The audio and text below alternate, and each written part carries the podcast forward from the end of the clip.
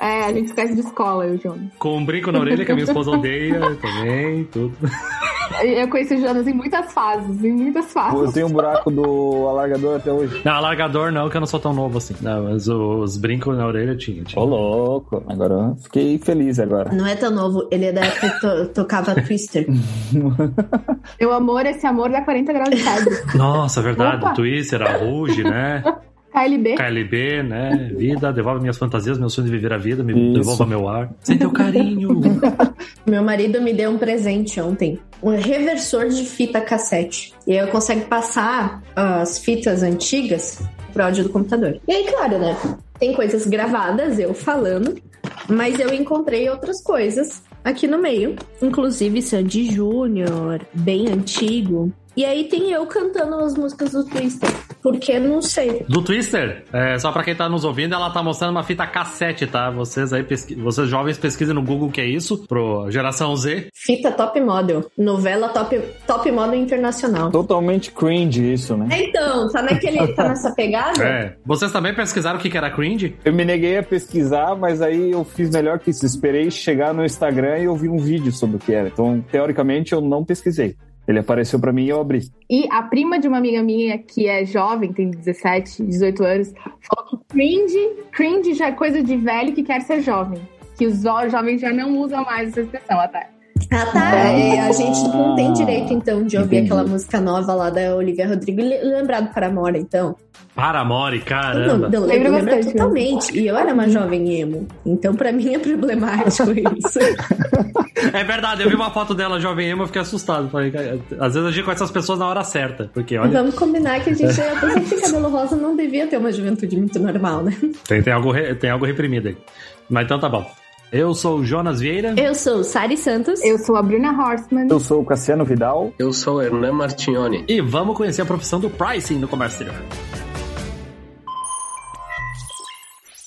E a Chip to Chip continua nos apoiando, que é a nossa plataforma especializada em negociação automatizada de fretes nacionais e internacionais. Acesse shiptoship.com e também pode acessar através do link na descrição do episódio e em nossas redes sociais.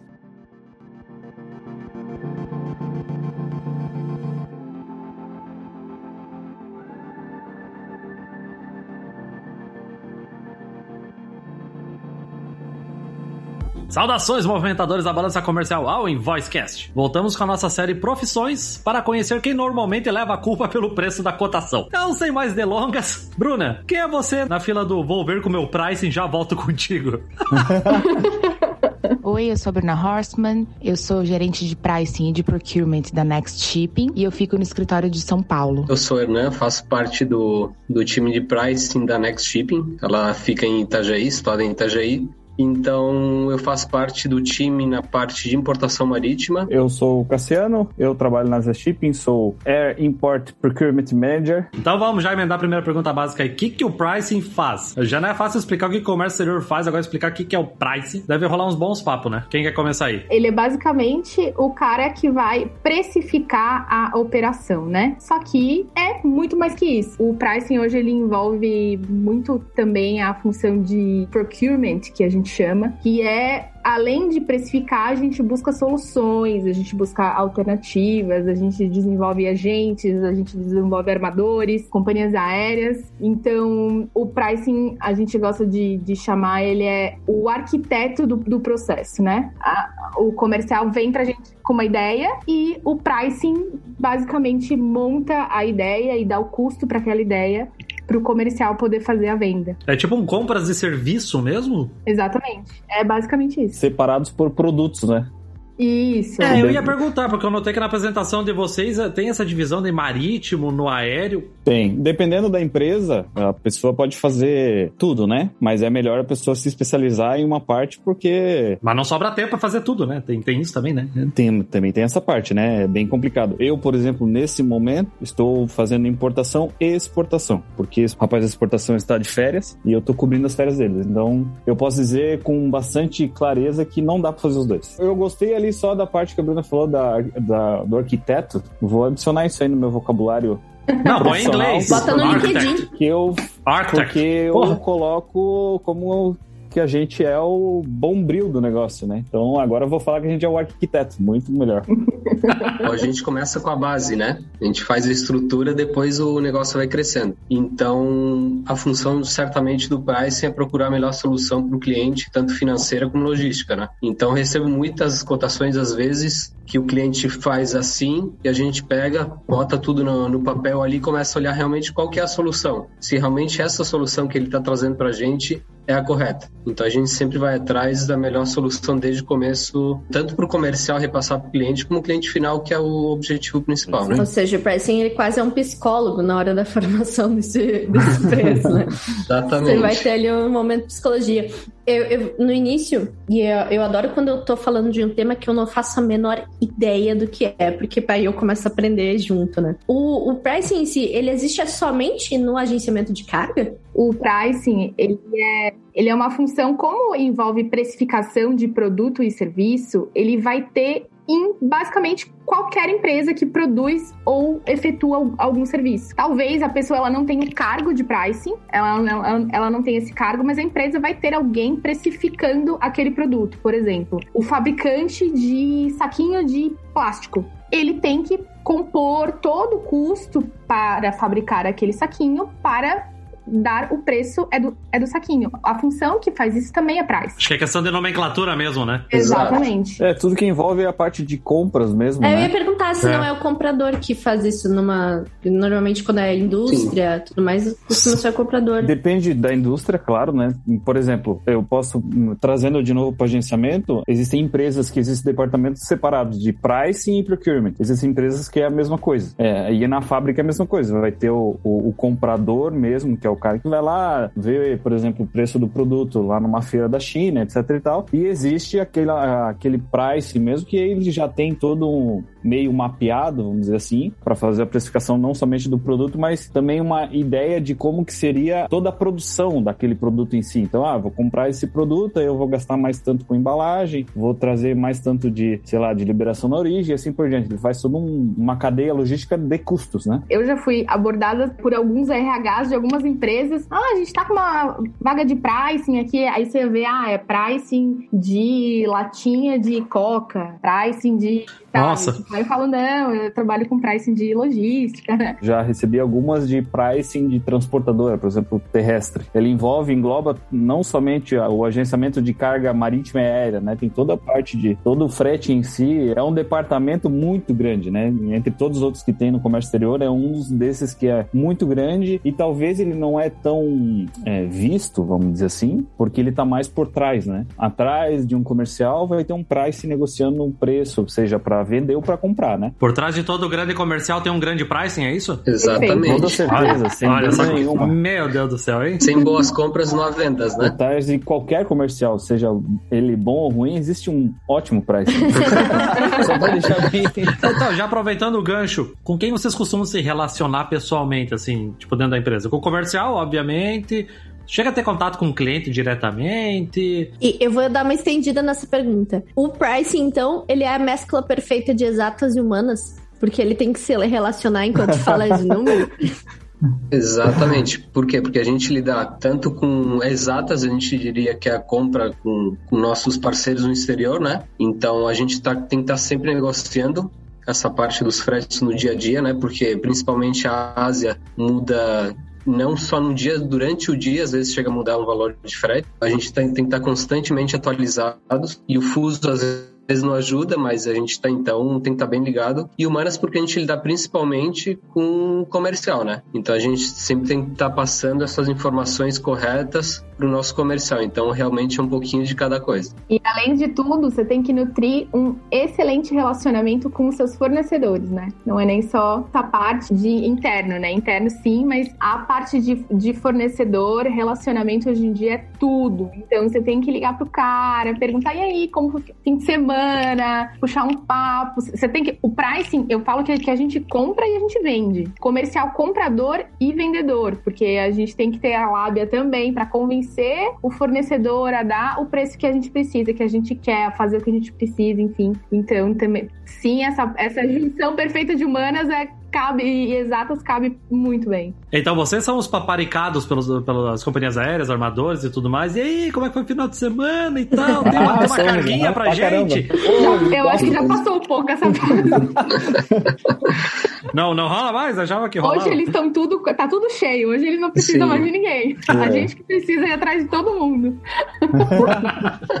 um bom pricing tem que estar sempre num, num equilíbrio entre o comercial e o operacional. Então não adianta você ser um pricing extremamente técnico, por exemplo, é, vamos dizer, na questão operacional do negócio, mas você não sabe transparecer isso para os comerciais. Então você não consegue passar isso para o comercial de uma maneira que ele entenda a sua parte técnica, né? Eu sempre gosto muito de me envolver na parte operacional, então existem processos é, dentro da empresa onde eu tô desde a cotação com o comercial até a finalização do processo, tipo, envio de débito e crédito para o cliente fazer o repasse, pagar. Então, até lá, faz alguns meses já que eu tive que entrar num e-mail com o cliente no financeiro, porque ele não queria pagar uma taxa porque ele não sabia o que, que era. E aí eu entrei rapidinho só para explicar. Porque o Price inventou taxa, é a culpa do Price, é isso aí. Exatamente. É isso aí, Exatamente. fica a denúncia.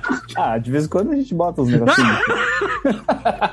Bota, chega a botar um incommodation fee às vezes, né? Incomodation. É, aham. Tem a gente meu que tá cotando Covid FIA, hein? Ah, é verdade. Não é brincadeira, não é brincadeira. Mas por quê? Porque tem que sair da- do escritório pra fazer alguma coisa? O que que é? Não sei. E aí eles mandam. e é assim, tem muita cotação, ainda que tá assim, ó. Devido ao Covid, essa cotação pode mudar a qualquer momento. Então, você manda, ou seja, o cara. É a desculpa coringa, então, no momento. É o Covid FII.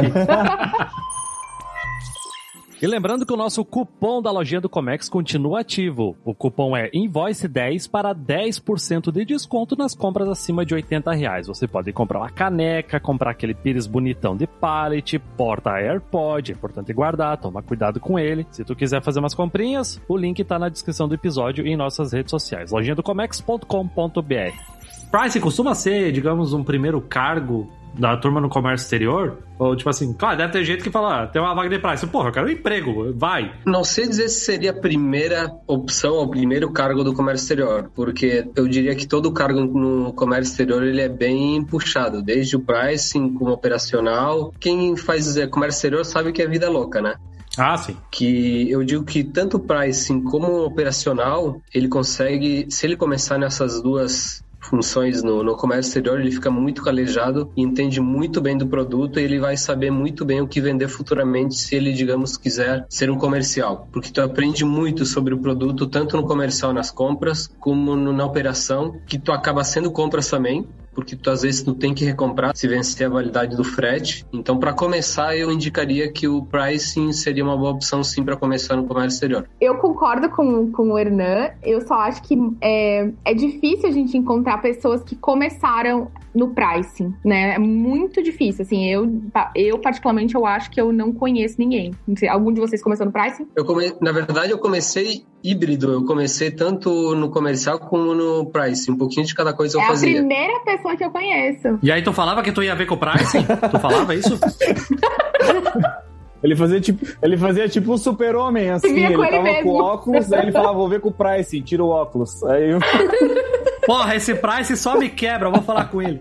Aham. Eu falei, ah, vou ver com o comercial. E por aí vai, né? E ia jogando um pro outro. Bom, eu vim aqui pra causar, né? Então eu discordo dos dois totalmente. É que depende muito, né? Então vamos lá, vou voltar na parte que existem empresas que existe departamento de pricing e procurement separados. Se nessa empresa é separado, aí sim concordo, pode existir o pricing de entrada, né? No meu caso, das pessoas que eu conheço que tem o departamento unificado dentro da empresa, então pricing e procurement quase a mesma coisa, é meio difícil, porque a pessoa tem que ter um mínimo de conhecimento do que está acontecendo no mundo, né? No mundo do comércio exterior. Fiquei dois anos como suporte de vendas e nesse meio tempo eu comecei a me ver uma pessoa mais estratégica. Então, comecei a gostar dessa parte de pricing e na empresa, o departamento de pricing é um departamento muito bem visto, vamos dizer assim, então muito bem respeitado, né? E isso sempre me deixou, poxa, o cara ele deve ser um ou a, a, mulher, né, no caso, é, deve ser uma pessoa muito, muito, muito, muito inteligente, tem essa admiração. E aí eu, eu meio que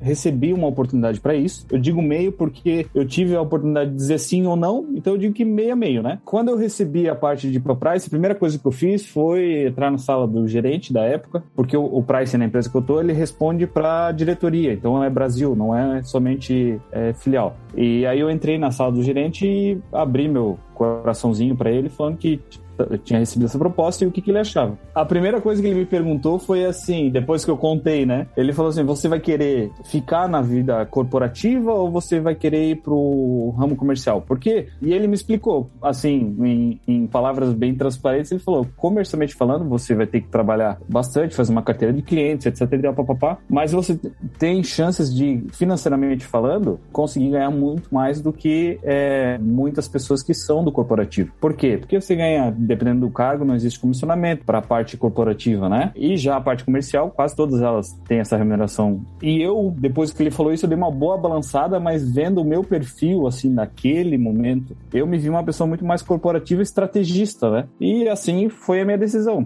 Por esses fatores, quando eu entrei no Price, eu estava, vamos dizer assim, relativamente preparado porque eu já tinha dois anos de bagagem comercial, entendeu? Fez uma diferença legal. Uma pessoa que vem do zero, eu não consigo não, não tô dizendo que não dá pra fazer, mas eu acho meio difícil. E aproveitando assim que é, aparentemente é, é mais comum as pessoas irem para o Price depois que já começaram alguma, alguma área no comércio exterior. Nós gestão de carga, principalmente falando, né? As pessoas costumam também sair do pricing para ir alguma outra área dentro do agenciamento de carga, tipo aproveitando esse conhecimento. Acontece isso? Sim, acontece, né? Muito comum comercial, porque no pricing a gente acaba desenvolvendo, né? O que a gente estava é, falando antes, essa parte de comprar é, e vender. Então, é muito comum um pricing que se desenvolve e ele acaba vendo o comercial como um objetivo para ele, como um crescimento crescimento para ele muito pelo ganho financeiro, que é como o Cassiano falou. Então, mas também é muito possível e plausível você fazer carreira assim como pricing, né? Então, você pode começar como outra coisa e o pricing tem uma carreira assim que você pode seguir. É muito mais fácil vender quando você manja totalmente do modal da operação, da situação. Você, a venda é natural, né? Acontece naturalmente. Assim, quando a pessoa entende da operação, entende como funciona, passa muito mais credibilidade e passa mais confiança. Segurança. É, isso realmente é muito importante. Agora, eu vou fazer uma pergunta porque me chamou a atenção uma coisa que o Cassiano falou, que quando ele tava nesse processo aí de decisão, ele comentou que o pessoal falou para ele assim, ah, não, porque tu tem mais um perfil de pricing, no caso, tu, tua execução vai, tu vai te sentir melhor aqui. Aí eu fiquei com essa dúvida, o que que é um perfil de pricing? Além dessas características que vocês comentaram de vendas e tudo mais, o que que agrega um perfil de pricing? E eu vou complementar até com, com essa última pergunta, que eu tenho uma pessoa próxima de mim que ela falou assim, ah, eu não aguento aguento mais falar com o cliente. Aí ela foi trabalhar no Price e falou: eu tô nas nuvens, eu não falo mais com o cliente. Não sei se é realmente isso, tipo, o Price não fala com o cliente. Essa pessoa era, era Inside Sales? O que, que ela era? Eu acho que ela era Inside Sales, seria o nome Inside É o comercial mesmo, é. Ela... O, hoje é desempregada. Não, não. tá, tá muito bem, obrigado.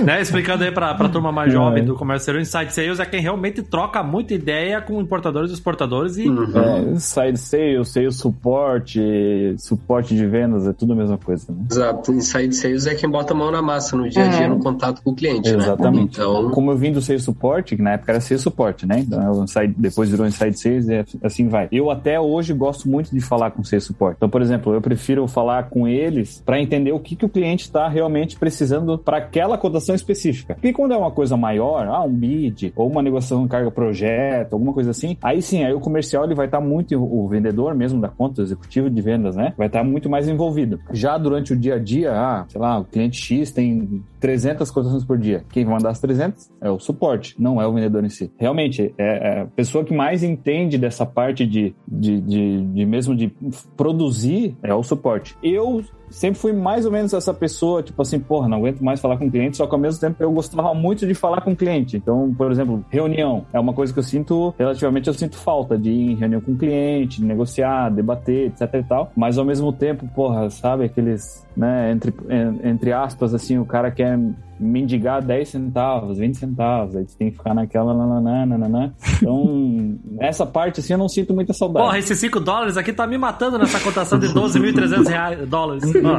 Ah. Não, ou melhor é quando tu pega, pega o valor da invoice do cara lá, 500 mil dólares, o cara tá reclamando quase de um dólar. Então, porra. Indignante.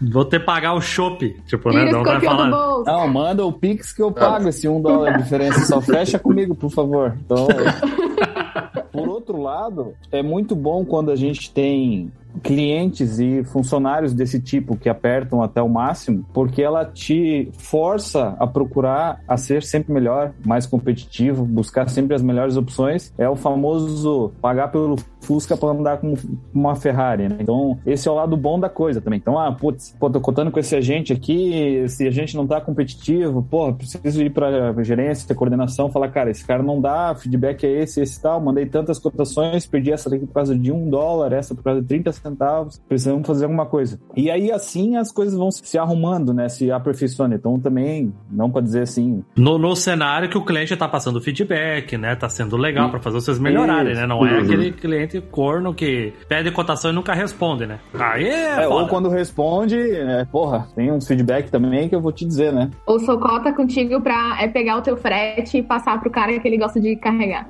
Ah, sim. É, estamos entrando na parte das histórias e das tretas. Exatamente, assim como tu recebe um feedback, eles dão para outros também, né? Mas, é- mas acontece, né? Putz, como acontece, né? Tipo, ficarem É utilizando. raro, mas acontece muito. É raro, é raro, mas acontece muito. É, tipo, ficar usando, fazendo agenda de carga de trouxa só pra pegar a cotação pra completar o mínimo de três cotações que o compliance da empresa exige. É o famoso BBB, bom, bonito e barato. Eles querem pegar, às vezes, o melhor free time de um, com o melhor transit time de outro, com o melhor frete do outro. Então, eles vão fazendo bem bolado até chegar no que eles querem, né?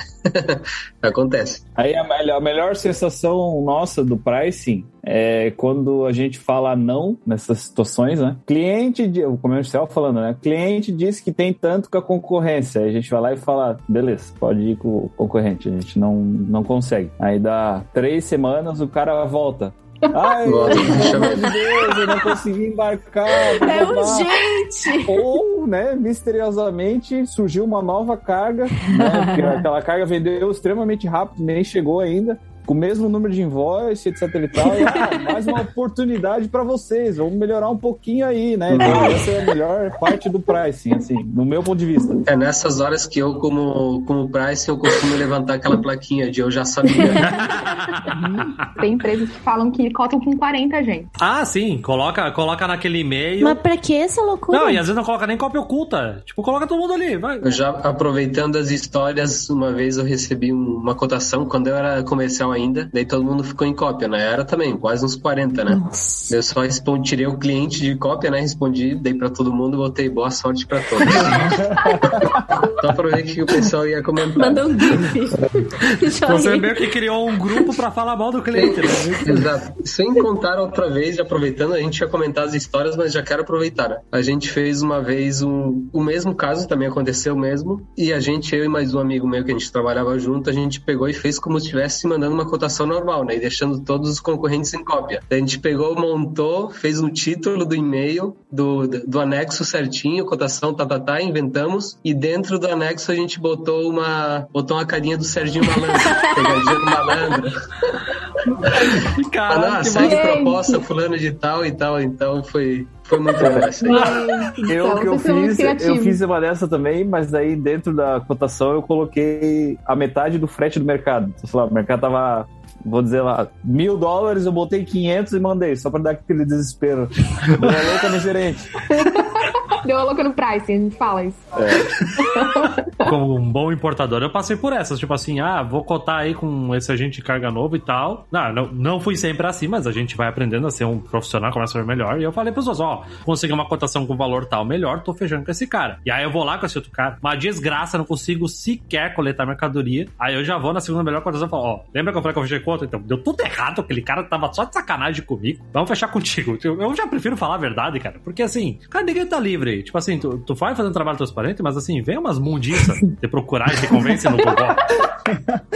mas, mas é verdade, gente. Tipo assim, por mais que a gente faça assim, um. Crie lá os seus pré-requisitos, assim, o teu padrão de qualidade pra atender, os caras dão um jeito e conseguem aquela primeira chance e cagam tudo na primeira chance. E aí, cara, tira, tira descarta, continua com quem tu desenvolveu que tá te atendendo bem ali e bola pra frente, né?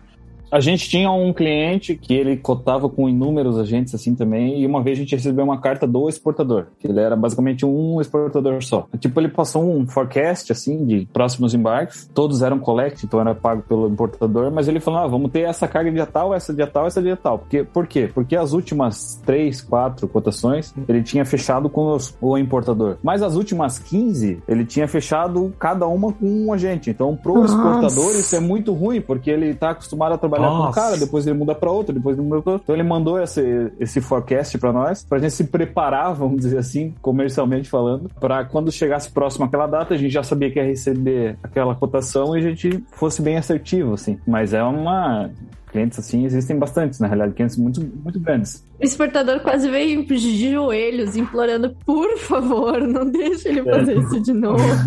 Mas eu acho também, gente, que isso acontece muito porque as empresas importadoras, eu, eu entendo que às vezes elas negligenciam um pouco a pessoa responsável pela contratação desses fretes. Às vezes é o cara, ah, eles pegam o cara que faz financeiro, ah, contrata aí o frete. Não é o mundo do cara. Sim. Então uhum. ele tá instruído a simplesmente fechar com o mais barato. Uhum. Então se você não tem ali um importador que ele tá ciente do que tá acontecendo no mercado, que ele é especialista, que ele sabe do negócio, ele vai penar e ele, ele vai passar por essas situações, como a, a que o Jonas citou, enfim. Sim a gente vai continuar vivendo. Ah, isso acontece bastante, que eu lembro na minha época de trading, eu tinha um cliente que importava um maquinário, assim, milhões de reais aquele maquinário. E os caras não tinham um setor de comércio exterior. Tipo, não eram muitos processos por mês. Não dava um por mês. Mas aquele processo era tão trabalhoso que era loucura eles não terem pessoa de comércio exterior. Aí eu respondi ao financeiro, que nem a Bruna falou. Ah, tipo, eu, eu cuidava de tudo. Claro, eu fazia o melhor possível, mas, tipo, eu cuidava de cabo a rabo da operação. Não tá certo, cara. Tipo assim, quando a operação é muito cara e, tá, e ela já tem uma certa relevância, cara, tu tem que ter um setor comercial, cara.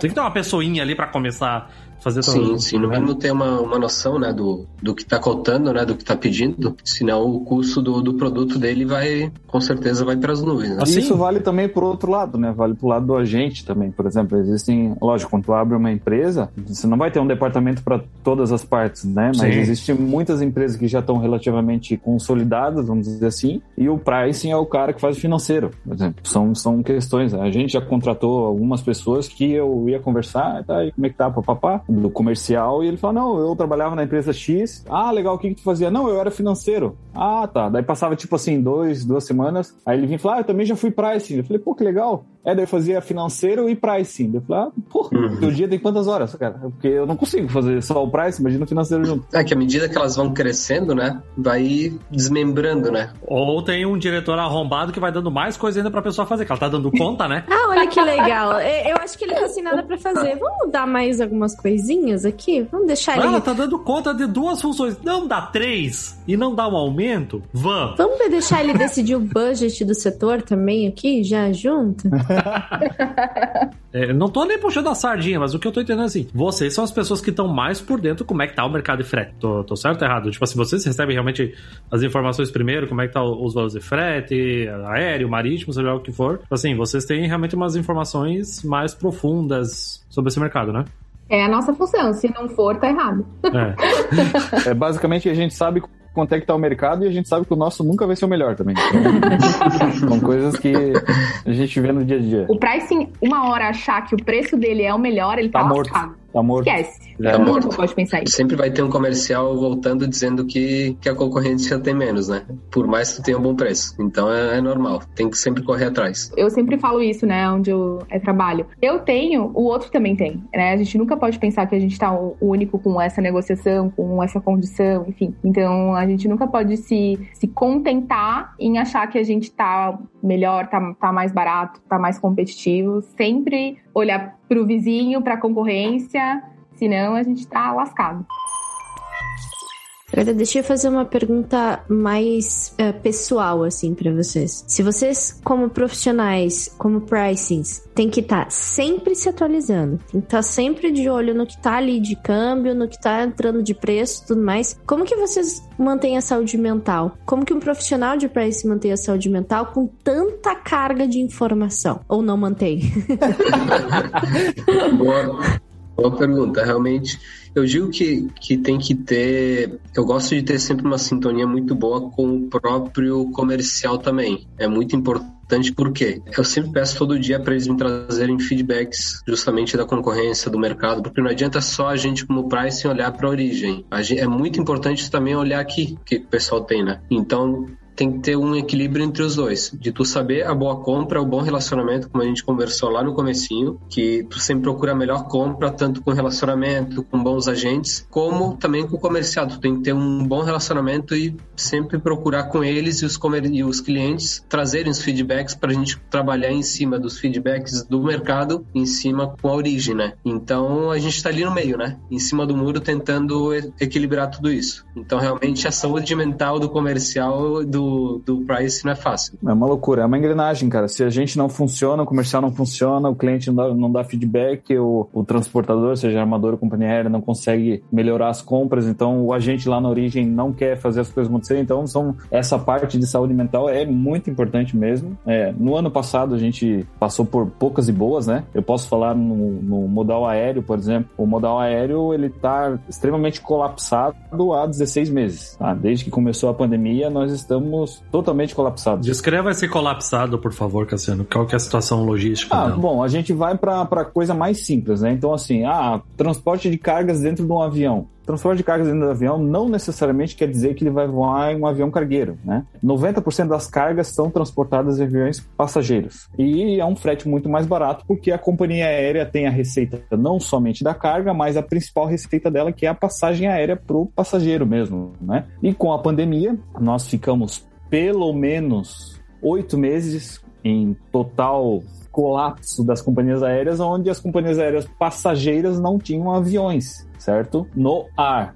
Né? Ah, foi então, quando começaram a adaptar aí o, os aviões de passageiro para carga, né? Isso, isso já foi quando começou a dar uma melhorada assim na questão de espaço, tá, Jonas? Por quê? Com toda certeza absoluta, a companhia aérea dentro do ramo logístico é o que mais perdeu, onde mais foi afetado, porque eles perderam a questão da, das aeronaves mesmo, não é só a questão da passagem. Se não tem passageiro para voar, o avião não sai do chão, certo? Então isso colapsou o mercado de um jeito gigantesco que não é só o Brasil, é o mundo inteiro, né? E o mercado aéreo, diferentemente do marítimo, por exemplo, é, existem as questões de conexões. Então, o, o, Brasil é uma rota, por exemplo, na rota Ásia-Brasil, não existem rotas diretas. Não existe um avião que vem lá de Xangai e pousa em Guarulhos. Todos os aviões que vêm para o Brasil da Ásia, que da, da, que saem da Ásia para o Brasil também, eles vão ter que conectar em algum lugar.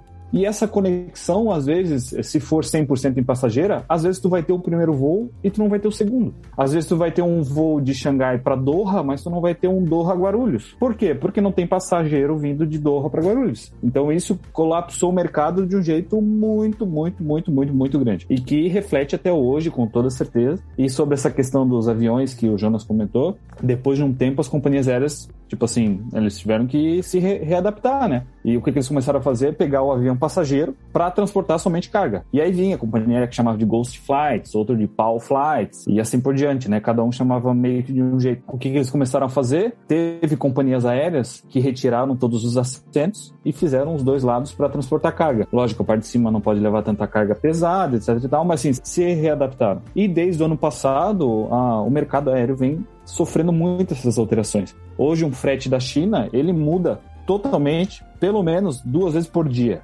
É, lógico, nós temos, é, falando, falando da Chip, nós temos consolidação, nós temos alocação companhia aérea, nós temos contrato, etc e tal. Mas se a gente for cotar uma carga hoje fora dessa alocação, é, de manhã, de tarde não vai ser o mesmo preço, quase toda certeza. Então. Caramba! É, é um nível assim. O produto mais sensível, ou até mesmo o serviço mais sensível que existe no, no agenciamento é, hoje é o aéreo. O aéreo ele tá totalmente sensível a qualquer coisa que acontece. Deu problema com o navio lá, o da Evergreen, que parou lá no, no, no canal do Suez. O aéreo explodiu. Porto de, de Antian fechou agora, semanas atrás o aéreo explodiu. É, ano passado, na pandemia, um, uma aeronave foi atingida por pássaros, teve que ficar em manutenção por não sei quantos dias. O aéreo explodiu. Então ele está muito sensível ao mercado, independentemente de onde está vindo essa carga, para onde ela está indo. Porque às vezes um avião ele vai sair daquela rota para ir para outra, atender aquele problema, vamos dizer assim, e acaba colapsando a rota original. Então é uma loucura, gente. É, um, é uma loucura. Senhor! É, Eu, ouvindo aqui, já, já não tô conseguindo nem respirar. Imagina o pricing tentando fechar um frete disso aí, credo. Não que eu quero dizer que tem algum mais fácil, mais difícil, mas assim, uh, Brunner, né, o que que tem no marítimo, assim, que é terrível, que digamos no aéreo não tem? Só pra fazer uma comparação, ou talvez também comparar com o rodoviário. Barco. tô zoando. Barco. Demurge. É, até demorge, né? né? Deixa eu bater na madeira aqui. Sempre costumo puxar a sardinha é pro marítimo, mas eu, eu entendo que o marítimo ele depende de mais coisas para acontecer. O marítimo ele tem a parte da caixa de metal, que é o container. Se não tiver, eu não consigo. é, eu preciso de espaço naquele nav- navio, claro, assim como o aéreo também é precisa. Os portos mundiais estão totalmente colapsados. Tem porto aí que é navio, é tá precisando ficar duas semanas na barra esperando para atracar. Na, nos Estados Unidos tá assim, né? Europa também, né? Tá assim, dessa, dessa geral. dor do, do aéreo, porque o marítimo também, eu digo que a gente tá passando por um inferno astral um pouco longo, que já era pra ter, ter, ter diminuído, assim, ter parado, porque cada dia é uma notícia e Hoje, hoje a gente ficou sabendo que teve um incêndio em, em Xangai. E Xangai agora não está mais a- aceitando carga perigosa. Então, ó, Cassiano, o aéreo, essas baterias aí vão, vão tudo pro aéreo. Nossa, que sacanagem, pessoal. E ao mesmo tempo que tô compadecida, admiro vocês. Pessoal que tá ouvindo que precisa contratar, precisa buscar pricings, faça com amor.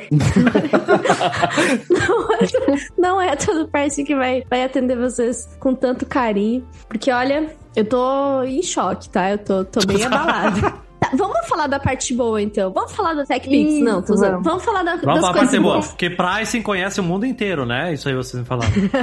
Isso, é só ir no Google Maps ali. Não sei se sabe. Não, não é a profissão no Comex que mais viaja? Putz, cara. Vocês não conhecem a gente que carga parceiro de vocês, mundo afora, assim, se chama assim, pra O Como ser um pricing feliz e se destacar no mercado. que, que vocês consideram assim de qualidades legais? Soft skills, hard skills, que vocês, vocês foram atrás ou que vocês estão reparando que é importante? Aquele ter? pricing funcionário do mês com plaquinha que faz yoga às 6 horas da manhã. Como que, que consegue essa, essa Paranauê? Eu digo que uma boa dica para se destacar bastante é tu ter um ótimo relacionamento com os nossos parceiros na origem, repetindo novamente. Isso vai fazer em em pequenas coisas, como a Bruna comentou. Desde mandar um feliz aniversário, desde perguntar algo fora, não somente cotar, os agentes na origem, porque do outro lado não é só um e-mail que tá te respondendo, não é só um, um e-mail que tu recebe, e sim é uma pessoa, né? Então essa parte humana é muito importante e muitas vezes não é levada em conta no comércio exterior, é só pedindo cotação, compra, venda e pronto. Então eu acho que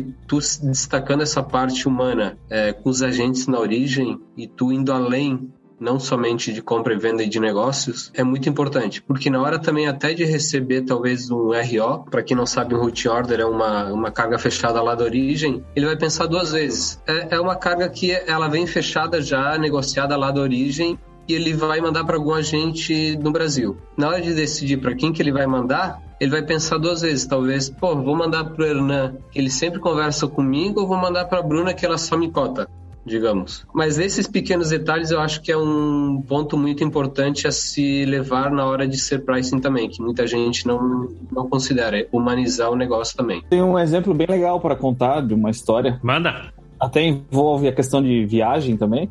Em novembro de 2019, eu estava na China. Aí, ó, pricing não viajando. Ah, ah, bichão. Pensei que ia passar reto, mas enfim. E eu tava lá e como vocês bem viram, né, eu sou extremamente, muito, completamente apaixonado pelo Flamengo, certo? Então, é, em 2019, o Flamengo estava na final da Libertadores e eu estava na China. Então, o jogo lá começou 4 horas da manhã. A primeira pessoa que me ligou em vídeo quando o jogo estava acabando foi um parceiro nosso que mora nos Estados Unidos. E ele, no começo de 2019, eu dei uma camisa do Flamengo para ele em uma feira que a gente foi juntos. Ele disse que acompanhava e tal, não sei o quê. E ele me ligou é, naquela época, é, chamada de vídeo e tal. A gente começou a conversar. E eu tava chorando, né? Que é uma criança pequena. E ele dava risada, ele tava com a camisa do Flamengo, ele mora em Miami, ele tinha ido num bar com um amigo dele que é torcia muito pro Boca e a final daquele ano foi Flamengo e River, então aonde só tinha gente torcendo pro River. Então ele ficava filmando pra mim o bar, assim, tipo, todo mundo quieto e eu gritando, chorando. Então, assim, são coisas que a gente só consegue chegar a partir do momento que você passa da fronteira pessoal e profissional, certo? Então você tem aquele seu parceiro, mas você, a partir do momento que você tem ele como um amigo mesmo, é, não somente negócios, é aonde a coisa acontece, é onde a, a magia acontece, quando precisa de alguma coisa, é ele que vai te ajudar e assim por diante. Eu acho que essa parte humana é indispensável. Eu falo que o comércio exterior são as pessoas. E o pricing, ele não é nem um pouco diferente disso. E falando de fornecedores e é, parceiros, mas eu também ressalto que para a gente ter uma boa saúde mental, ser um pricing feliz, como a Sari falou, eu acho que o relacionamento interno na empresa é indispensável, indiscutível, principalmente com os seus os links diretos, né, que são vendas, operacional. Então, você tá sempre em sintonia com essas pessoas que você tá é, trocando figurinha o dia inteiro, todo dia, ter uma boa comunicação, um bom relacionamento, também passar dessa parte profissional, também chamar para almoçar, querer, querer saber mais da pessoa, é, abrir esse tempo para essas pessoas também compartilharem um pouco da vida delas com vocês, também humaniza essa relação e aproxima e faz com que muitas vezes é, vocês, esse relacionamento pricing vendas, pricing operação, ele se torne muito mais saudável, muito mais é, construtivo e a gente vê frutos nisso. Quando essas partes se relacionam muito bem, a gente vê que o, o resultado, até para a empresa comercial, ele é enorme, porque você vê que as duas partes estão correndo juntas. Por quê? Porque elas se dão bem, elas se gostam. Excelente. Mas tô falando um negócio agora que eu achei interessante, Bruna. Vocês são responsáveis por fazer o comercial e o operacional se darem bem. Então, na hora que um quer falar mal do outro, eles vão falar pro pricing, né? Tudo volta pro pricing se tiver alguma coisa errada, né? Pô, aquele operacional tá louco, o cara não embarca as coisas que eu vendi, não sei o quê. E aí o operacional fala, pô, aí ó, o comercial prometendo coisa que não dá para cumprir aí, ó. Eu falei lá no início, não tava entendendo a, a, a profundidade do que eu tinha falado, mas, cara, realmente são psicólogos é, cara, com divã. São todos psicólogos, cara. Tem que fazer da mãozinha, né? O comercial operacional, dá, faz as pazes aqui. Chega o comercial furioso, chama o Price e fala assim, senta aqui, vamos lá, conversa. O que que foi? Conta pra mim. É o famoso tio do Parquinho, né? É o tio do é, Exatamente. Aí tu pode ver como a gente tem uma responsabilidade muito grande, né? Porque se a gente come...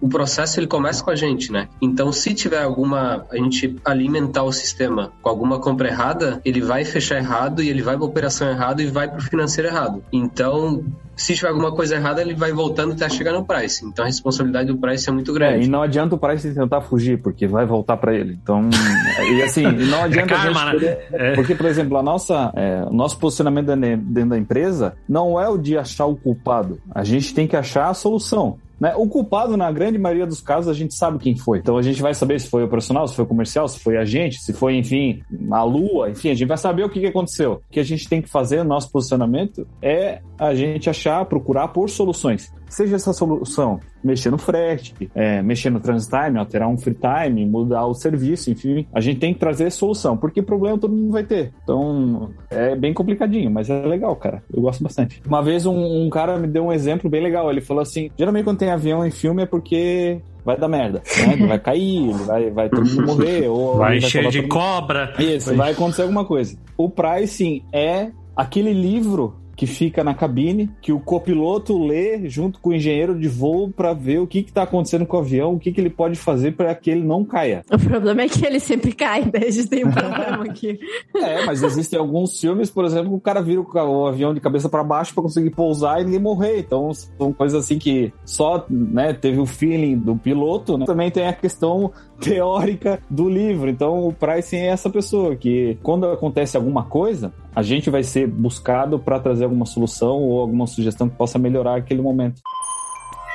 Curtiu o episódio até aqui? Muito bom. Eu acho que se você curtiu como eu curti, você tá admirando mais essa profissão e, sinceramente, não tem como não admirar. Se você gostou, nos ajuda, compartilha, curte, comenta nas redes sociais. Se você também é um pricing, conta um pouquinho da sua experiência. Se você se sentiu compreendido nesse podcast, eu espero que sim. E se sua empresa quer fazer parte desse projeto, então vem trocar uma ideia com a gente. A gente tem espaço por enquanto, ainda pouco espaço, mas a gente tem para que empresas que também têm esse, essa abordagem diferente, que quer proporcionar um novo comércio exterior, uma nova forma de ver o comércio exterior, para fazer parte do nosso projeto do Invoice Cash. Para quem gosta de conversar, para quem gosta de bater um papo, ainda tem o grupo lá no Telegram. Então, se você quiser fazer parte, acesse o link que tá aqui na descrição desse, desse episódio. Também tem lá no, nas redes sociais, o link na bio. Pode procurar a gente em qualquer um desses lugares, porque o grupo do Telegram tá lá para você mandar mensagem de bom dia, foto de cachorrinho, foto do gato e o famoso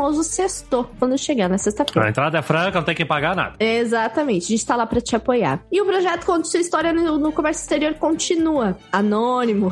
Então pode contar de verdade. Também quem tá aqui, ó, convidados, tá? Fiquem atentos. A gente pode contar histórias do comércio exterior. O formulário tá na descrição do episódio e na bio das redes sociais. E trabalhos encerrados. Até a próxima. Tchau, tchau. Tchau, tchau. Tchau. Tchau. Tchau, gente.